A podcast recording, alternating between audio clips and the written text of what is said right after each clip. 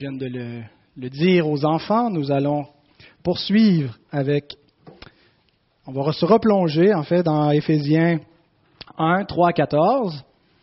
Euh, c'est une continuité avec la semaine dernière où on a, la, prédication était intitulée Au nom du Père, du Fils et du Saint-Esprit, puisque dans cette longue phrase des versets 3 à 14, euh, nous, nous est présenté l'œuvre du Père, l'œuvre du Fils et l'œuvre du Saint-Esprit. On va les reprendre dans cet ordre-là, mais euh, sous une autre thématique.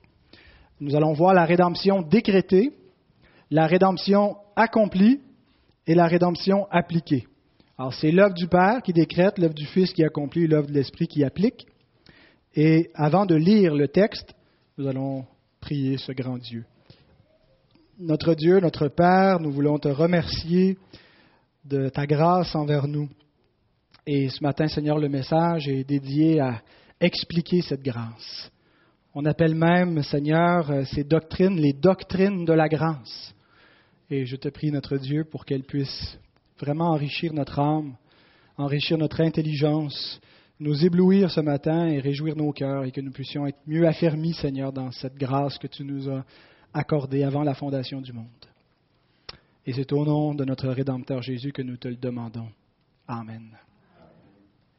Alors, le texte va être affiché en avant, mais vous pouvez quand même ouvrir vos Bibles et les garder à cette page-là, comme ça, si vous avez besoin d'y revenir pendant qu'on se promène dans d'autres passages de la Bible, vous l'aurez toujours devant vous. On va le lire par section. On va commencer les, trois premiers versets, Éphésiens euh, 1, 3 à 6, les, les, les quatre premiers versets. Béni soit Dieu, le Père de notre Seigneur Jésus-Christ, qui nous a bénis de toutes sortes de bénédictions spirituelles dans les lieux célestes en Christ en lui, Dieu nous a élus avant la fondation du monde, pour que nous soyons saints et irrépréhensibles devant lui, nous ayant prédestinés dans son amour à être ses enfants d'adoption par Jésus-Christ, selon le bon plaisir de sa volonté, à la louange de la gloire de sa grâce qu'il nous a accordée en son bien-aimé. J'ai grandi dans un milieu où on m'a enseigné que je devais accepter Jésus dans mon cœur. Quand je suis devenu réformé, euh, j'ai réagi fortement vis-à-vis de cette expression-là, en disant que c'était vraiment pas biblique de dire qu'il faut accepter euh, Jésus. Euh, ça allait peut-être avec le, le, la fougue de la jeunesse et la passion des nouvelles idées. Euh, c'est pas complètement faux de dire qu'il faut recevoir Christ et donc euh, qu'il faut, euh, d'une certaine façon, l'accepter. par contre, quand on présente le salut comme ça, euh, et qu'on limite la conception du salut à accepter le Seigneur par notre libre arbitre, ça nous amène forcément à développer une fausse conception euh, du salut. Et la, la fausse conception, c'est la suivante, c'est que Dieu attend après l'homme. Dieu espère que l'homme va faire le bon choix. Et Dieu est là un peu euh, euh, moribond de voir comment les hommes euh, ne, l'acceptent pas et ne font pas le bon choix et ils, se morfondent dans l'espoir que certains vont l'accepter, vont l'aimer. Dieu demande à l'homme de l'aimer donc. Et Dieu a aimé tout le monde de manière très très égale. Euh, il n'y a, a, a aucune variation euh, dans la façon qu'il a aimé les individus. C'est tout uniforme. Et donc, il a tout accompli, il a aimé le monde en donnant son Fils, et maintenant, il n'en tient qu'à l'homme de répondre ou de refuser l'amour de Dieu. Ce n'est pas exactement le portrait biblique de l'amour de Dieu. J'aimerais vous lire un, verset euh, tiré de la première épître de Jean, au chapitre 4 et au verset 19, où nous lisons Pour nous, nous l'aimons, parce qu'il nous a aimé le premier. Je m'adresse à ceux qui aiment Dieu, à ceux qui croient au Fils de Dieu, qui croient que Jésus est bel et bien celui que l'Écriture dit qu'il est, le Christ, le Messie de Dieu, et qui se sont attachés à lui, qui espèrent en lui, qui n'espèrent qu'en lui pour sauver leur âme. À vous, vous êtes passé de la colère de Dieu à l'amour de Dieu. avant de croire en Christ, nous étions sous la colère divine. Et ce n'est pas nous qui avons provoqué ce changement de passer de la colère de Dieu à l'amour de Dieu. C'est Dieu qui a opéré en nous ce changement. Ce n'est pas nous qui un bon matin avons dit maintenant, je vais aimer Dieu, je vais accepter son Fils, je vais croire en lui. La cause de notre amour pour Dieu, de notre attachement et de notre foi envers Dieu, ne vient pas de nous-mêmes. L'apôtre Jean nous dit que la raison pour laquelle nous aimons Dieu, la raison pour laquelle nous nous sommes convertis, que nous croyons au Fils de Dieu, c'est parce que Dieu nous a aimés avant qu'on l'aime. Ce n'est pas notre amour qui a provoqué l'amour de Dieu. Ce n'est pas notre amour qui a fait que nous sommes passés de la colère de Dieu à l'amour de Dieu, mais c'est l'amour de Dieu pour nous qui nous a fait passer de sa colère à son amour et qui, a, a fait en sorte que nous aimons Dieu. Et cet amour de Dieu pour nous n'a pas commencé au moment où nous avons cru. Mais cet amour a commencé avant la fondation du monde, avant que nous soyons nés, avant que nous ayons fait quelque bien, quelque mal que ce soit, avant que nous ayons accepté ou rejeté l'Évangile. Dieu nous a aimés avant la fondation du monde et nous a choisis avant la fondation du monde pour que nous soyons ses enfants, pour que nous devenions ses enfants. Et alors que nous étions sous sa colère pendant notre vie avant de connaître Christ, parce que nous étions dans nos péchés, Dieu avait résolu en lui-même, avant la fondation du monde, de faire de nous ses enfants. Et c'est lui-même qui a décidé de nous sauver de sa propre colère. Il avait résolu d'aller nous chercher. C'est donc un portrait assez différent du Dieu qui se morfond en attendant que des hommes viennent à lui. Du Dieu qui dit pourquoi personne m'aime, pourquoi personne ne croit à mon fils, et heureusement qu'il y en a une petite poignée de gentils qui ont accepté mon amour. L'image que l'Écriture nous donne de l'amour de Dieu, c'est un amour qui est conquérant.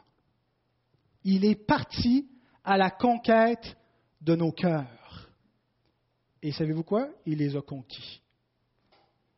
Toute notre résistance, tout l'effet du péché qui nous gardait captifs et antagonistes à Dieu, ennemis de lui, il l'a renversé par sa propre puissance.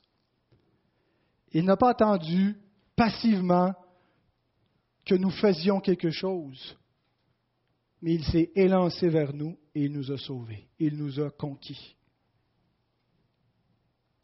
En entendant cette affirmation, je m'attends à deux réactions possibles. Certains vont être éblouis en disant Waouh, la grandeur de l'amour de Dieu, j'avais jamais réalisé. Pour moi, tout a commencé quand, dans, dans, ma perspective à moi, j'ai cru quand le Seigneur est entré dans ma vie, mais avant même que je croie. Tu veux dire que le Seigneur pensait à moi, alors que j'étais J'étais un enfant, j'étais tout petit, j'ignorais tout cela. Dieu savait déjà, Dieu avait déjà déterminé avant même que je naisse. Et certains seront éblouis de réaliser le plan de Dieu et la grandeur de son amour et, seront réconfortés de voir que tout ça ne vient pas du hasard, ne vient pas de leur propre volonté, mais vient de la volonté de Dieu et, de réaliser que l'amour de Dieu, il est particulariste. Ce n'est pas juste un amour flou et général pour tout le monde et qu'on faisait partie de la masse. C'est un amour spécifique pour des individus choisis d'avance et de réaliser que Dieu a pensé à moi. Vous savez, il n'y a, pas si longtemps, j'étais, euh, on est allé manger au restaurant, Caroline et moi, au Saint-Hubert à Saint-Jérôme, et Yvon Deschamps était avec sa femme une table pas loin. Et là, quand on voit une vedette, on a envie d'aller euh, le voir et lui demander un autographe. Et euh, moi, je me suis dit, je vais faire l'inverse, je vais aller le voir, je vais lui offrir un autographe de ma part. Et Caroline dit, mais pourquoi tu lui donnerais un autographe? Il ne sera pas intéressé à voir ton autographe, c'est lui la vedette. Mais justement, Mon, plaisir, ce n'est pas que moi je le connaisse, mais c'est que lui me connaisse, que lui sache qui je suis. On désire hein, que, tout le monde connaît Céline Dion, mais tout le monde n'est pas connu de Céline Dion. Et donc, ceux qui l'admirent aimeraient être connus et aimés d'elle. Et donc, c'est la même chose euh, vis-à-vis de, l'amour de Dieu. Ce n'est pas simplement un amour comme ça, général et flou, mais c'est d'être connu de Dieu, qu'il sache qui nous sommes, qui a pensé à nous spécifiquement et, et qui nous a aimés individuellement et qui nous a choisis d'entre tous les hommes. Et il n'a pas aimé tous les hommes de cette façon-là. Donc certains vont être éblouis et épatés en entendant cela, mais je m'attends à une deuxième réaction qui est exactement le contraire. D'autres vont être troublés.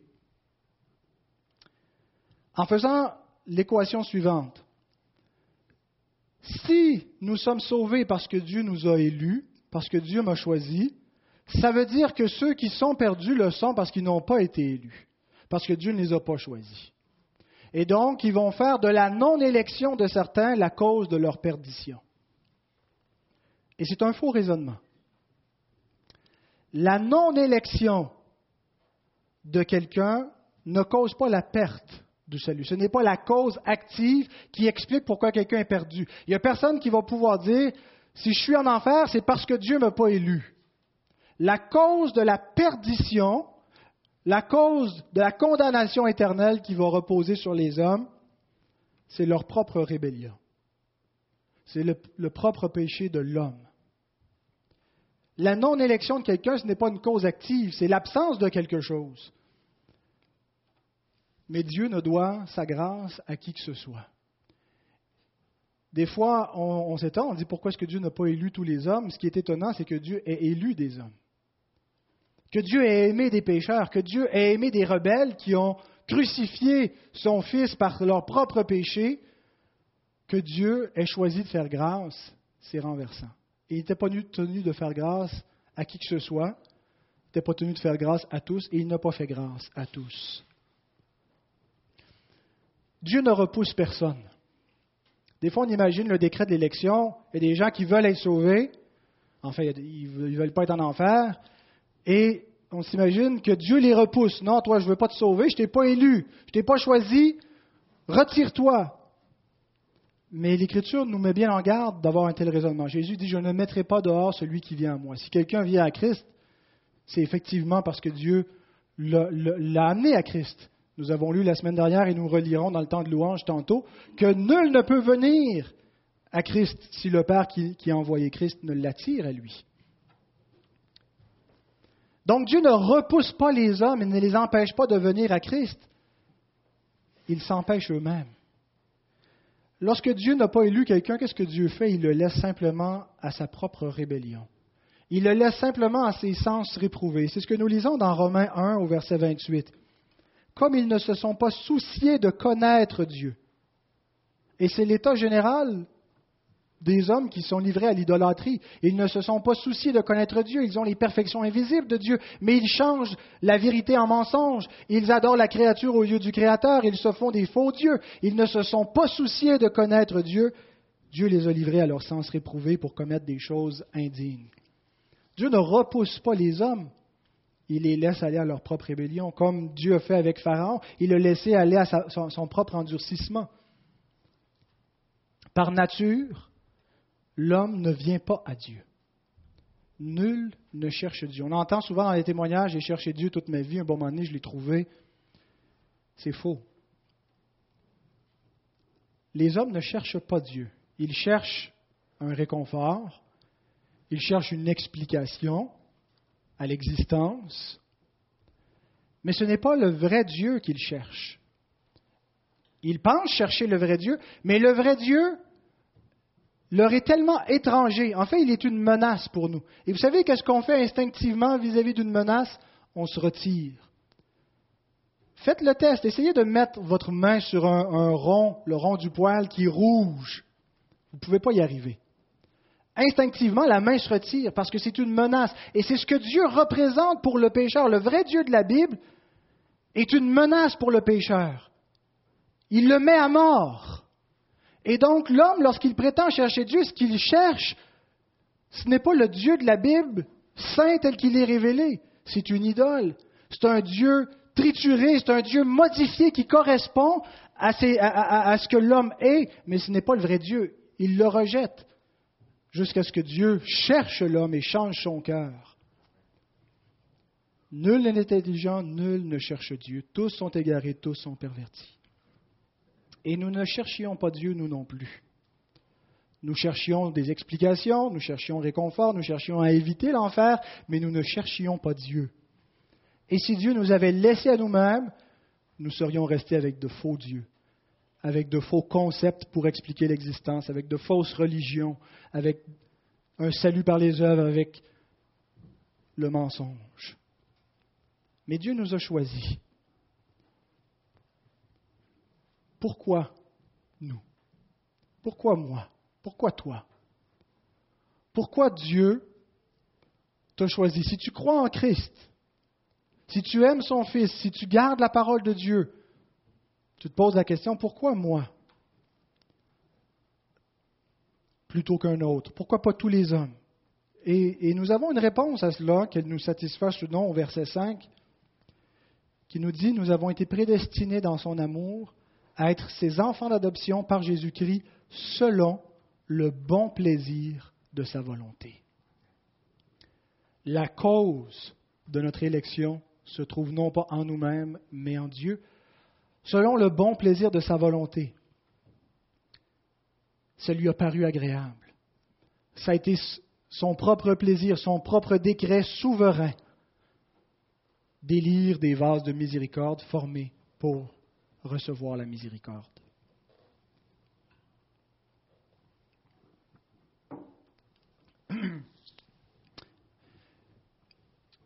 Nous n'avons que deux options en réalité.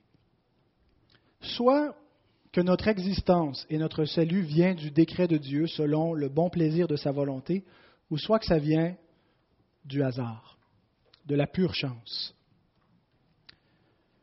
Et il n'y a, pas vraiment, a pas de, voie moyenne entre les deux.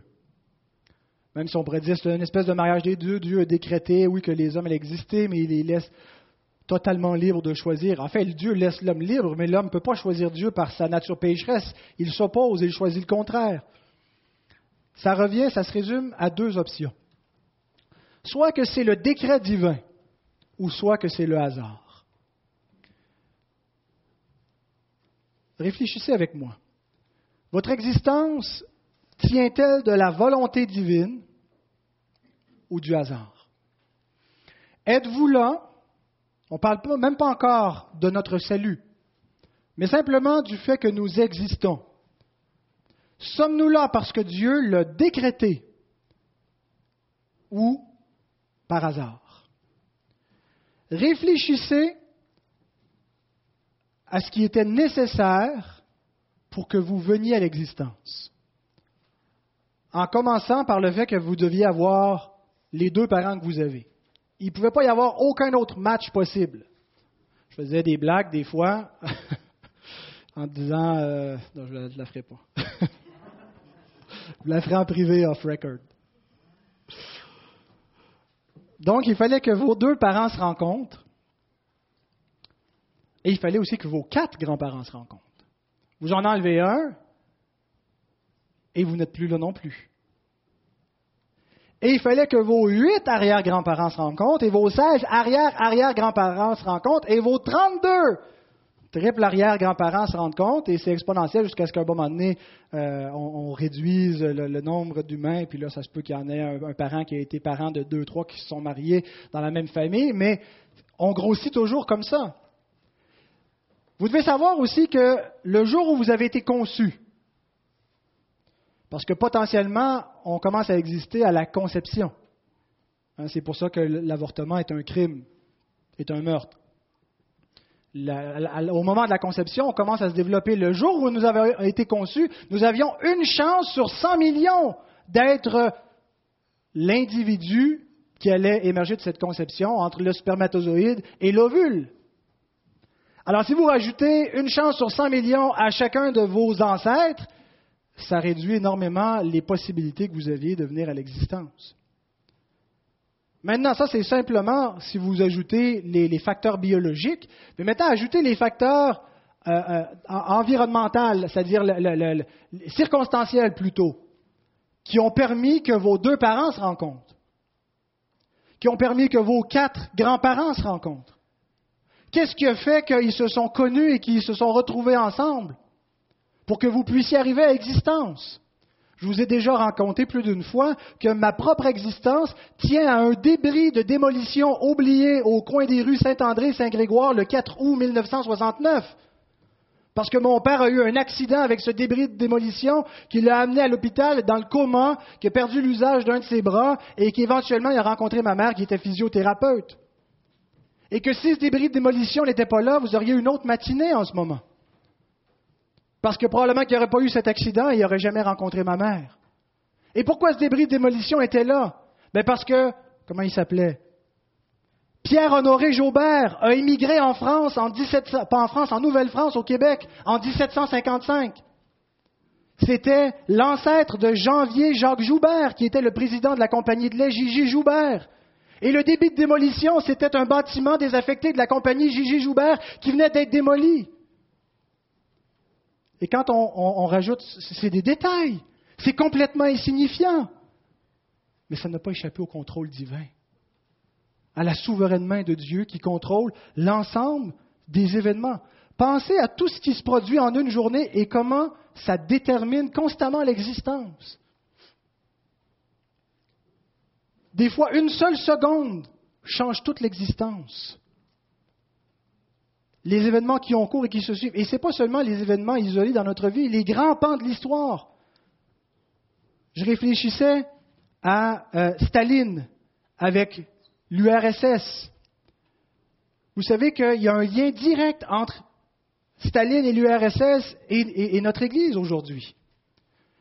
La famille Dick, qui était une famille ukrainienne dans les années 20, qui a fui la persécution de, l'Union soviétique, qui ont immigré au Canada. Ernest Dick, qui a été le premier missionnaire à venir s'établir à Saint-Jérôme pour implanter une église protestante. Et notre église vient de cette assemblée-là.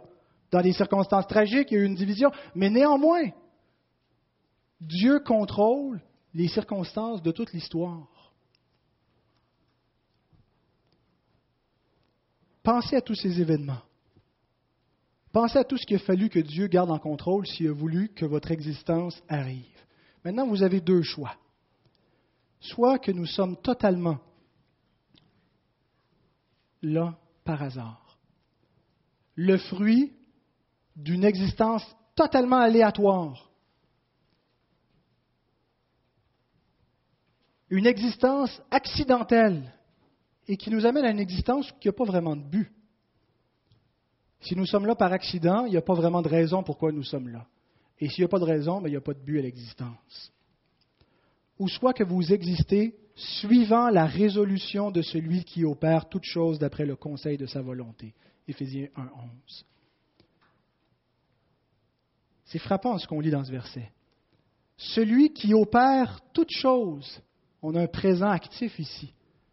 Dieu opère toutes choses, tout ce qui arrive, arrive selon le décret divin, selon le conseil de sa volonté. Même le mal. Et Dieu n'est pas l'auteur du péché, Dieu n'est pas responsable du péché, mais ça fait partie de son décret, de son plan. Vous savez, David, qui écrit une grande partie des psaumes, ne trouvait pas troublant la doctrine des décrets et de la prédestination, mais il trouvait ça rassurant. On lit dans le psaume 139, 16 à 18. Quand je n'étais qu'une masse informe, tes yeux me voyaient. Et sur ton livre étaient inscrits, étaient tous inscrits les jours qui m'étaient destinés, avant qu'aucun d'eux existât. Que tes pensées, ô Dieu, me semblent impénétrables, que le nombre en est grand. Si je les compte, elles sont plus nombreuses que les grains de sable. Je m'éveille, je suis encore avec toi. Croire au Dieu de la Bible, c'est croire en un Dieu qui est totalement souverain un Dieu qui a décrété toutes choses, qui est totalement souverain sur l'existence, qui n'est jamais surpris, jamais frustré. Même quand l'homme se révolte volontairement contre lui, Dieu le fait concourir à son plan. Et on a des exemples flagrants dans la Bible. l'exemple de Joseph, livré par ses frères. Est-ce que ses frères sont coupables? Absolument. Est-ce que ses frères le font volontairement, librement? Absolument. Est-ce que c'est le décret de Dieu? Certainement. Ce n'est pas vous qui m'avez envoyé en Égypte, c'est Dieu. Dieu a fait concourir cela à votre bien pour votre propre rédemption. Qu'est-ce qu'on voyait dans cela? On voyait une image de la rédemption. Dieu qui envoie son Fils, qui va être livré à mort par des hommes, et ils le font de manière coupable et responsable, livré par Judas, trahi par ses, par ses intimes, mis à mort par les chefs de la nation. Et ils sont responsables de cela. Mais Dieu l'utilise pour apporter le plus grand bien, pour châtier son propre Fils sous la colère que méritent nos péchés. Il y a seulement la main souveraine de Dieu qui est capable de faire cela, de décréter une chose et qu'elle arrive non pas, et l'homme ne devient pas une marionnette subitement.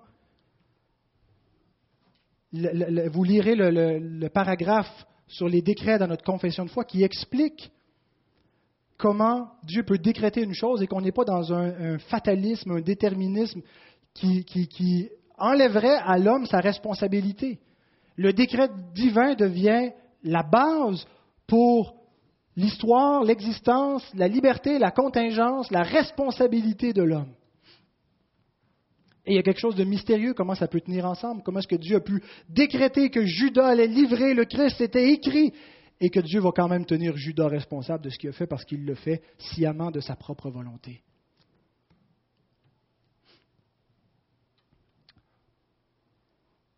Les décrets divins, donc, s'appliquent non seulement à l'histoire en général, mais à la rédemption en particulier. C'est-à-dire que Dieu ne, pas simplement, ne contrôle pas simplement le cours de l'histoire, mais en fait, il le contrôle dans un but particulier pour la rédemption de ses élus. Quand on lit que tout concourt au bien de ceux qui aiment Dieu, c'est exactement ce que ça veut dire toute l'histoire, tout ce que, Dieu contrôle, il le fait pour le bien de ceux qui, aiment Dieu et ils, les aiment, ils aiment Dieu parce que Dieu les a aimés le premier. Autrement dit, c'est pour nous. C'est pour nous, ces enfants d'adoption, que Dieu fait arriver tout cela. On ne voit pas comment est-ce que le 11 septembre, comment est-ce que la Deuxième Guerre mondiale, comment est-ce que ces événements-là concourt au plan de Dieu dans l'immédiat. Mais dans une perspective d'éternité, nous comprendrons que toute l'histoire concourait à notre bien pour notre propre rédemption, pour l'application de ce décret éternel de se racheter un peuple à la louange de la gloire de sa grâce. Certains, en lisant ces affirmations dans la Bible, vous avez été prédestinés, vous avez été élus avant la fondation du monde, vont trouver une façon de rendre ça plus acceptable pour l'homme, plus équitable, plus juste aux yeux, aux yeux de l'homme qui, qui, qui, ne voit pas clair. Et ce qu'ils ont élaboré pour expliquer ça de manière plus acceptable, c'est d'expliquer l'élection de manière conditionnelle.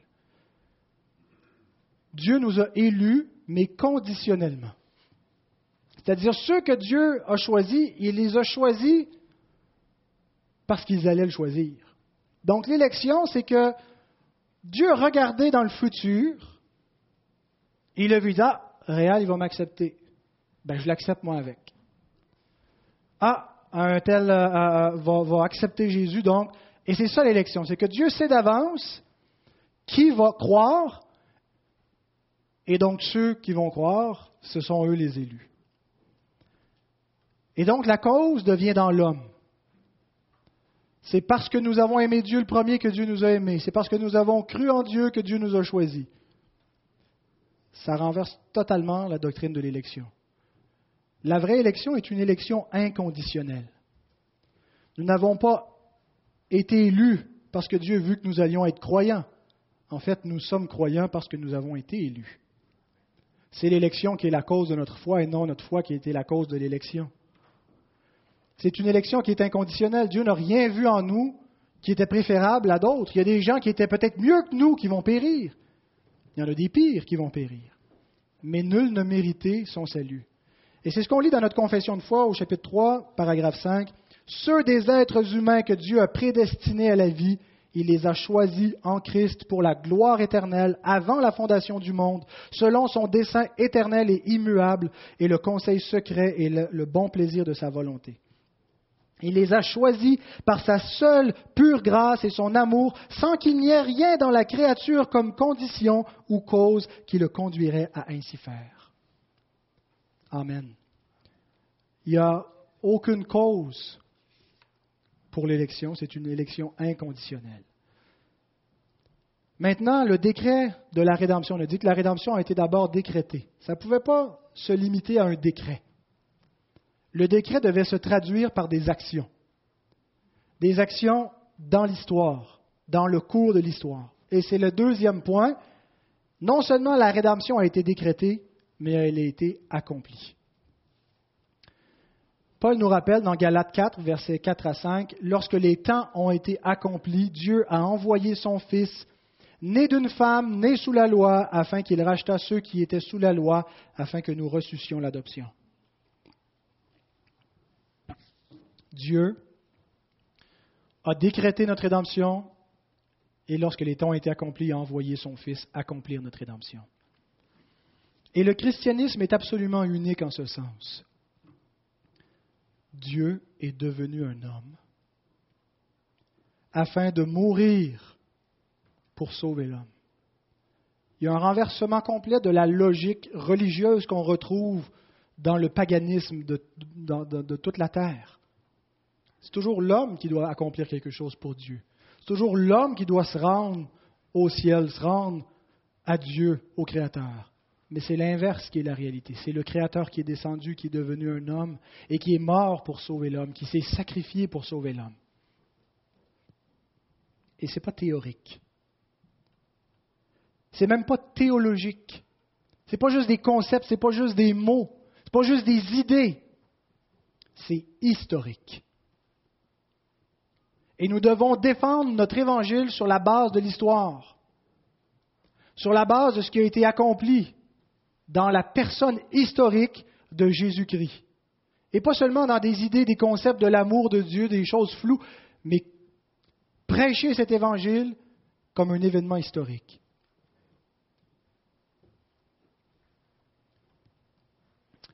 Et cette rédemption accomplie, Éphésiens 1, les versets 7 à 12 nous la décrivent, mais on va se concentrer seulement sur le verset 7.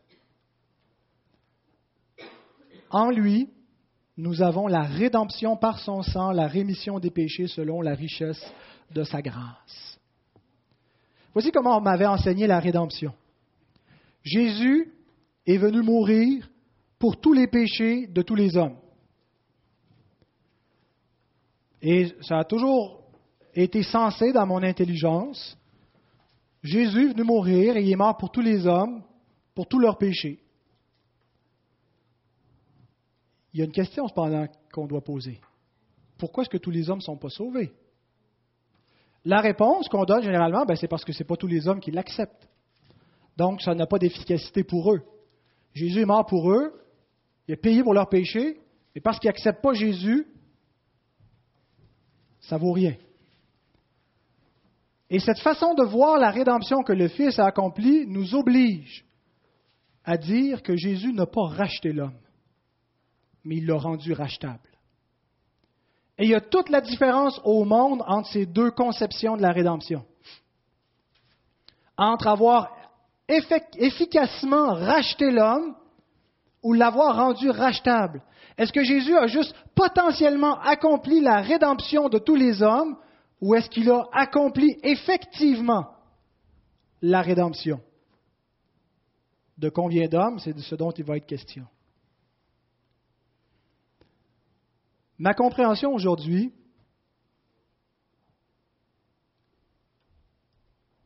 c'est que la rédemption de Christ est efficace. Il n'a pas potentiellement racheté des hommes, mais efficacement racheté des hommes. Le sang de Christ assure la rémission des péchés et la grâce. Il ne fait pas simplement le rendre possible. Il a effectivement ôté des péchés. Mais dès qu'on accepte cette conception efficace de la rédemption, la seule conclusion à laquelle on peut aboutir, c'est de dire si tous les hommes ne sont pas sauvés, c'est parce que le sang de Christ n'a pas été versé pour tous les hommes.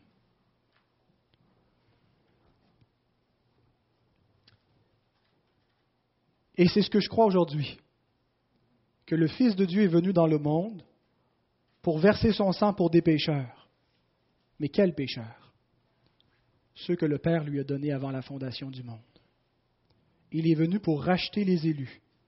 Il y a une correspondance entre le décret du Père et l'accomplissement du Fils.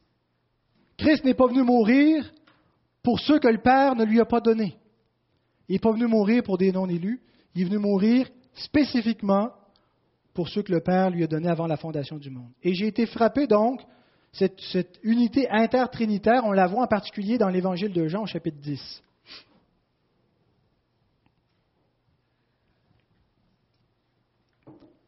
Au verset 11, Jésus dit, Je suis le bon berger. Le bon berger donne sa vie pour qui? Pour ses brebis. Un peu plus loin, il argumente avec les pharisiens. Il dit ceci, versets 27 à 30. Mes brebis entendent ma voix, je les connais et elles me suivent. Je leur donne la vie éternelle, elles ne périront jamais et personne ne les ravira de ma main. Mon Père qui me les a donnés est plus grand que tous et personne ne peut les ravir de la main de mon Père. Moi et le Père, nous sommes un. Il y a une unité entre le Père et le Fils. Le Père a donné les brebis au Fils. Le Fils vient pour racheter ses brebis. Ses brebis entendent sa voix, ils le connaissent et le suivent. Et en disant ça, qu'est-ce qu'on voit immédiatement après? Les Juifs veulent le lapider. Le fait qu'ils disent, moi le Père sommes un, il m'a donné mes brebis. Ils prennent des roches et ils sont prêts à le mettre à mort. Mais juste avant, Jésus a dit quelque chose qui nous permet de tout comprendre. Au verset 26 mais vous ne croyez pas parce que vous n'êtes pas de mes brebis. Comprenez-vous? Jésus ne dit pas, vous n'êtes pas de mes brebis parce que vous ne croyez pas. C'est comme ça que les chrétiens évangéliques expliquent le, fait qu'il y en a qui ne croient pas, qu'il y en a qui ne sont pas sauvés. Il y en a qui ne sont pas les brebis du Seigneur. C'est parce qu'ils ne croient pas. Vous n'êtes pas les brebis parce que vous ne croyez pas. Ce qui est vrai. Mais il y a une cause encore plus fondamentale que ça. Jésus dit exactement l'inverse. La raison pour laquelle vous ne croyez pas, c'est parce que vous n'êtes pas mes brebis. Parce que mes brebis, que mon Père m'a données avant la fondation du monde, elles croient. Lorsqu'elles entendent ma voix, elles me suivent et personne ne peut les, arracher, les ravir de ma main et de la main de mon Père. Frères et sœurs, si nous croyons, c'est parce que nous étions ses brebis. Les hommes qui ne sont pas ses brebis veulent le lapider. Et c'est vrai de tous les hommes. Il y en a qui vont dire J'ai rien contre Jésus. je, vais, discuter avec des athées qui vont dire C'est pas vrai. J'ai pas d'hostilité envers Jésus. J'ai pas d'hostilité envers Dieu. Écoutez, vous pouvez croire ce qu'ils disent ou croire ce que Jésus lui-même dit que la lumière est venue dans le monde et que les hommes n'ont pas aimé la lumière parce qu'ils sont dans les ténèbres et ils ont haï la lumière et ils ont voulu le faire mourir. Tant aussi longtemps qu'on prêche un Jésus qui n'est pas authentique, les hommes ne l'haïront pas trop. Mais l'instant où on prêche le vrai Jésus de la Bible, ça devient menaçant pour le pécheur. Lorsqu'on prêche le Jésus qui est divin, le Jésus qui est saint, le Jésus qui rend la voie jusqu'à Dieu exclusive, qui forcément condamne tous les hommes qui ne croient pas en lui. C'est exclusif. Dès qu'on commence à dire vous avez tort, vous êtes perdu, vous êtes en enfer si vous n'êtes pas avec le Fils, ils vont l'haïr. Et c'est toujours ce qui arrive. Pourquoi est-ce que ces brebis ne sont pas hostiles? Parce qu'il est mort pour elles. Pourquoi nous qui sommes comme les autres, nous étions de leur nombre, nous étions des pécheurs comme les autres, pourquoi est-ce que nous, ça ne fait pas cet effet-là? Parce que le sang a été efficacement versé pour vaincre la puissance du péché qui est en nous, pour faire en sorte que nous soyons convertis au berger et non pas hostile à lui. Or, l'Écriture nous présente la rédemption comme étant limitée aux élus, aux croyants. Jésus est venu mourir pour ses amis. Il n'y a pas de plus grand amour que de donner sa vie pour ses amis. Il est venu mourir pour son Église. Il est venu mourir pour son peuple, pour ceux que son Père lui a donnés. Quand il prend le repas, qu'il institue la Sainte Seine, il dit, voici le sang qui a été versé pour beaucoup. Il a racheté un peuple. Mais il n'a pas racheté tous les hommes. Lorsque la Bible nous parle de la portée universelle de l'expiation, il est venu afin que quiconque croit ne périsse point, mais qu'il ait la vie éternelle. Il est une victime expiatoire non seulement pour nos péchés, mais pour ceux du monde entier. C'est pour nous montrer que la portée de l'Évangile n'était pas limitée à la nation juive qui attendait ce salut, mais incluait toutes les nations. Et la mission apostolique nous rappelle cela dans Acte 13, 47-48. Car ainsi nous l'a ordonné le Seigneur, c'est l'apôtre Paul qui parle. Je t'ai établi pour être la lumière des nations, pour porter le salut jusqu'aux extrémités de la terre. Les païens se réjouissaient en entendant cela, ils glorifiaient la parole du Seigneur et tous ceux qui étaient destinés à la vie éternelle crurent. L'appel est universel, tous les hommes sont appelés. Et l'évangile ne concernait pas simplement la nation juive. Mais qui va répondre? Pourquoi crurent-ils? Pourquoi ceux parmi les païens, à Lystre, à Athènes, à Corinthe? Pourquoi est-ce qu'il y a des gens qui ont cru? Tous ceux qui étaient destinés à la vie éternelle crurent. Pourquoi avons-nous cru? Parce que nous avons été destinés à la vie éternelle. Parce que le Fils de Dieu est efficacement mort pour nous. Et c'est ce qui a vaincu la puissance du péché en nous qui nous empêchait de nous tourner vers Dieu. Le théologien John Owen nous aide à comprendre ce raisonnement par les affirmations suivantes. D'ailleurs, Liliane euh, a ajouté à la bibliothèque la mort, de la mort dans la mort de Christ. Un petit livre en français écrit par John Owen, publié chez Sembeck. Euh, donc, John Owen, c'est un théologien du XVIIe siècle. Ce n'est pas un gros livre, et il présente donc la mort de la mort dans la mort du Christ.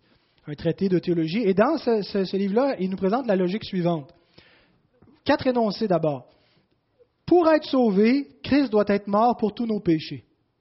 Si Jésus n'est pas mort pour tous nos péchés, il nous reste quelque part un péché, deux péchés, cent péchés pour lesquels euh, euh, on est condamné, on est perdu. Donc, pour être sauvé, il faut que tous nos péchés soient ôtés. Deuxièmement, si Christ est mort pour tous les péchés de tous les hommes, tous sont sauvés. Si Jésus est mort pour tous les péchés de tous les hommes, pourquoi est-ce qu'il y a des hommes qui vont aller en enfer? Ben, parce qu'il y en a qui ne croient pas. Est-ce que l'incrédulité, le fait de ne pas croire, le fait de persévérer dans son péché, de rejeter l'Évangile, est un péché? Oui. Est-ce que Jésus est mort pour tous les péchés? Oui. Incluant l'incrédulité? Oui. Est-ce que nous avons été incrédules avant de croire? Oui. Est-ce que Jésus a expié notre incrédulité? Si Jésus est mort pour tous les péchés de tous les hommes, incluant leur incrédulité, pourquoi est-ce que Dieu les condamne pour leur incrédulité? Si Christ est mort pour tous les hommes, troisième affirmation, il ne peut pas être mort pour, pour tous les péchés. Si Jésus est mort pour tous les hommes, il a enlevé tous les péchés sauf le péché d'incrédulité. Et donc, tu n'es plus sauvé parce que Jésus est mort pour toi, parce qu'il est mort pour tout le monde, puis il y en a qui ne sont pas sauvés. Tu es sauvé parce que tu n'as pas été incrédule, puis il y en a qui ont été incrédules. Donc, la cause de ton salut n'est plus dans la mort efficace du Fils, parce qu'il est mort pour tout le monde, ça n'a pas été efficace, mais il est en toi, dans ta foi, dans ton action, dans le fait que tu l'as reçu, dans ta volonté, et non plus dans la mort efficace du Fils de Dieu. C'est les deux seuls choix qu'on a. Soit, si on veut que Jésus soit mort pour tous les hommes, il ne peut plus être mort pour tous les péchés. L'autre option est la dernière. Christ est mort pour tous les péchés, incluant l'incrédulité, parce que parmi ceux qui sont sauvés, il y en a qui ont été incrédules, et ce péché a eu, besoin d'être expié. Mais ce n'était pas pour tous les hommes, c'était pour beaucoup d'hommes. Le sang de Christ est efficace et nous a efficacement rachetés. Dieu a envoyé son Fils mourir pour des impies mais c'était des impies qu'il avait choisis avant la fondation du monde pour qu'ils deviennent ses enfants. Et parce qu'ils étaient ses enfants, il a envoyé en eux son esprit. Et c'est comme ça que continue Galate 4, qu'on a lu tantôt. Regardez le verset qui suit. Lorsque les temps ont été accomplis, Dieu a envoyé son Fils né d'une femme, né sous la loi, afin qu'il rachetât ceux qui étaient sous la loi, afin que nous ressuscions l'adoption. Et parce que vous êtes fils, Dieu a envoyé dans nos cœurs l'Esprit de son Fils, lequel crie Abba Père. Pourquoi est-ce que Dieu a envoyé dans nos cœurs l'Esprit de son Fils? Parce que nous étions ses enfants. Il ne dit pas l'inverse. Il ne dit pas parce que vous avez cru, Dieu a envoyé son esprit et donc vous êtes devenus ses enfants, mais parce que Dieu vous a élus avant la fondation du monde pour être ses enfants, il a envoyé son esprit en vous. Et c'est le dernier point, la rédemption appliquée, qui va être un peu plus court. La rédemption a été décrétée par le Père, accomplie par le Fils et accomplie, euh, appliquée par l'Esprit. La rédemption que Jésus a accomplie fait en sorte que nous lui appartenons. Il a payé pour nous. Quand on dit que c'est efficace, il ne nous a pas potentiellement racheté. Quand, il, a dit tout est accompli, il est ressuscité, maintenant Jésus pouvait dire Où est mon butin? J'ai accompli quelque chose, j'ai racheté des hommes, j'ai racheté un peuple, je veux ce peuple.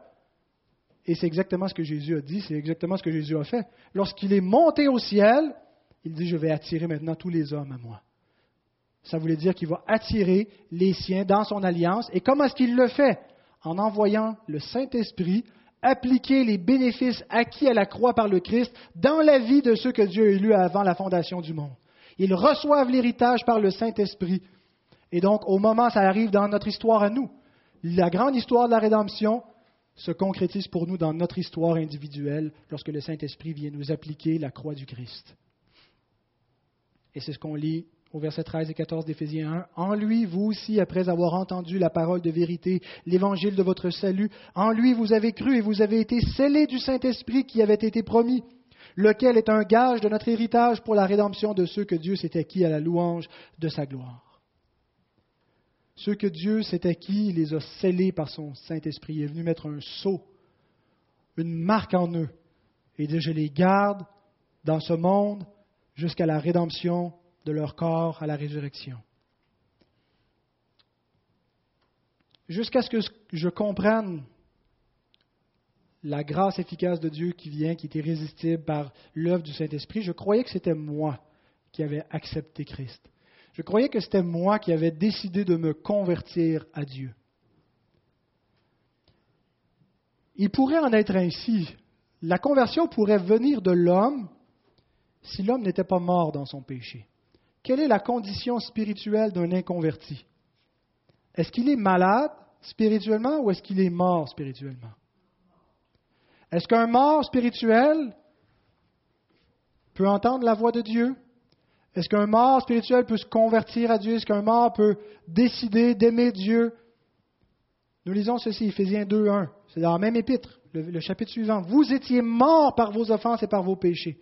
Qu'est-ce que ça signifie? Ça signifie d'une part qu'on est condamné à être sous la mort, sous la condamnation, mais ça signifie également notre condition spirituelle avant d'être régénéré. On est mort spirituellement, on ne reçoit pas les choses de l'esprit, l'Évangile nous apparaît comme une folie, on ne peut rien comprendre de cela jusqu'à ce que le Saint-Esprit, par la prédication de l'Évangile, régénère notre esprit, nous fasse passer de la mort à la vie, nous donne une résurrection qui est la première résurrection, une résurrection spirituelle, et que nous commencions à croire en Christ, et que nous nous repentions de nos péchés, et que nous marchions toute notre vie gardée par l'Esprit qui nous a scellés comme le peuple saint de Dieu. Vous savez qu'est-ce qui arrive si on ne croit pas que l'homme est mort dans son péché, les églises qui ne croient pas que, que les hommes sont morts dans leur péché tombent dans, beaucoup d'erreurs. Ils cherchent à attirer les hommes. Si l'homme n'est pas mort dans son péché, on peut vendre la bonne nouvelle comme on vend un produit. Pensez-y. Pensez qu'est-ce qu'on pourrait faire pour attirer des gens ici. L'Évangile, si tu prêches trop la parole, ça, les, ça les écœure, ça les achale, ils ne veulent pas l'entendre. Donc, il faudrait prêcher moins longtemps, premièrement, puis il faudrait peut-être pas tout dire ce que la Bible dit. Puis ça serait bon peut-être, au lieu d'avoir de l'exposition de la parole, ça les chrétiens aiment ça, mais les non-chrétiens aimeraient mieux des choses plus dynamiques. Euh, faites donc des pièces de théâtre, mettez donc de la bonne musique. On a de l'excellente musique. Euh, Madame Payette, vous êtes, vous êtes un don précieux pour nous. Mais mettez de la musique dynamique. Mettez une batterie, mettez de la guitare, quelque chose. Les gens vont aimer ça, ils vont venir. Vos chaises ne sont pas confortables. Mettez donc des fauteuils. Et je pense que si on donnait de l'argent aux gens, 5 dollars pour commencer, tout le monde voulait venir, on va attirer les pauvres. 5 piastres, venez ici, on va attirer du monde et l'Église va croître. Si on ne croit pas que l'homme est mort dans son péché, on peut tomber dans ce marketing-là. Si on croit que l'homme est mort dans son péché, on croit que la seule chose qui est efficace, c'est la prédication de l'Évangile. Ils ne veulent pas l'entendre, tant pis, ils en ont besoin. Et on ne veut pas de fausse conversion, on ne veut pas juste pacter l'Église. Ce qu'on veut, c'est que Dieu puisse parler avec puissance par la bouche de son Église pour sauver ses élus. C'est ce que Paul disait. Je supporte tout. Pourquoi? À cause des élus. Pour qu'eux aussi aient part à la rédemption. Je supporte les persécutions, la souffrance, et je ne vais pas travestir le message de l'Évangile. Je suis prêt à, à, accepter tous les effets de ce message, qui va être une odeur de vie pour certains. Alléluia. Lorsque quelqu'un vient à Christ. On n'a pas abordé une seule personne cette semaine, j'ai eu l'impression, pour qui, quand on est sorti, Mario et moi, avec l'Évangile dans les rues, pour qui l'Évangile a été une odeur de vie. Peut-être que ça, ça se transformera plus tard, Dieu le sait, et c'est ce qu'on espère, et on prie pour cela. Mais il faut accepter aussi que l'Évangile est pour certains une odeur de mort. Et Paul dit qui est suffisant sur ces choses, mais ne falsifions point la parole de Dieu comme font certains, pour que l'Évangile ne soit pas une odeur de mort. Ne falsifions point la parole de Dieu, mais soyons sincères, c'est-à-dire vrais en disant toute la vérité, en appelant les pécheurs à la repentance, en prêchant l'amour de Dieu tel qu'il est véritablement. Il s'est manifesté à la croix seulement.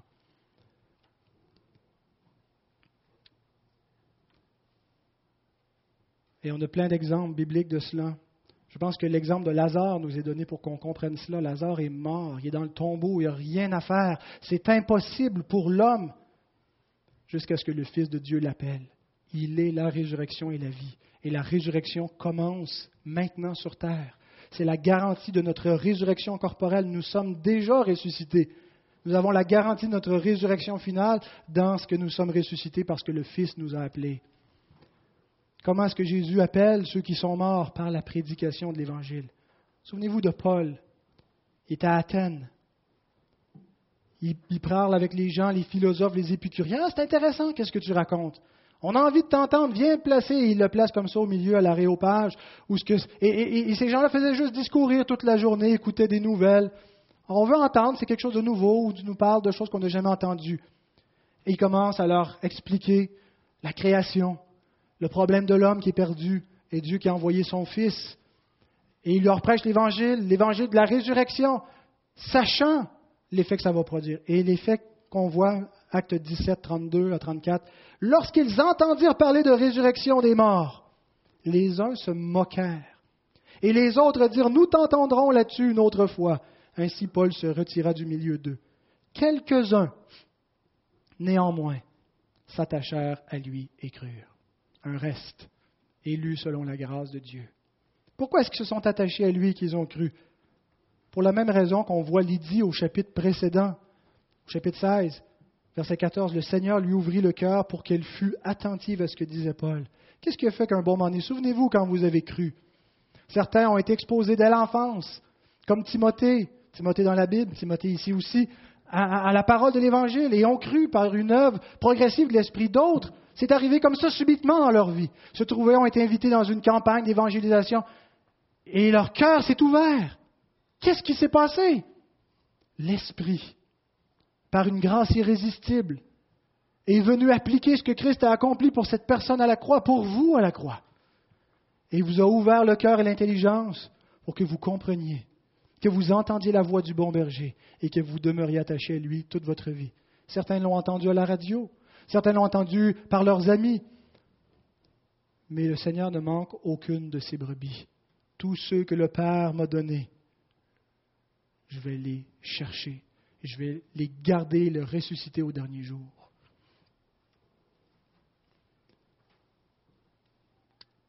Roger Nicole disait, la repentance et la foi, ce ne sont pas des fleurs qui poussent sur le fumier de la dépravation humaine.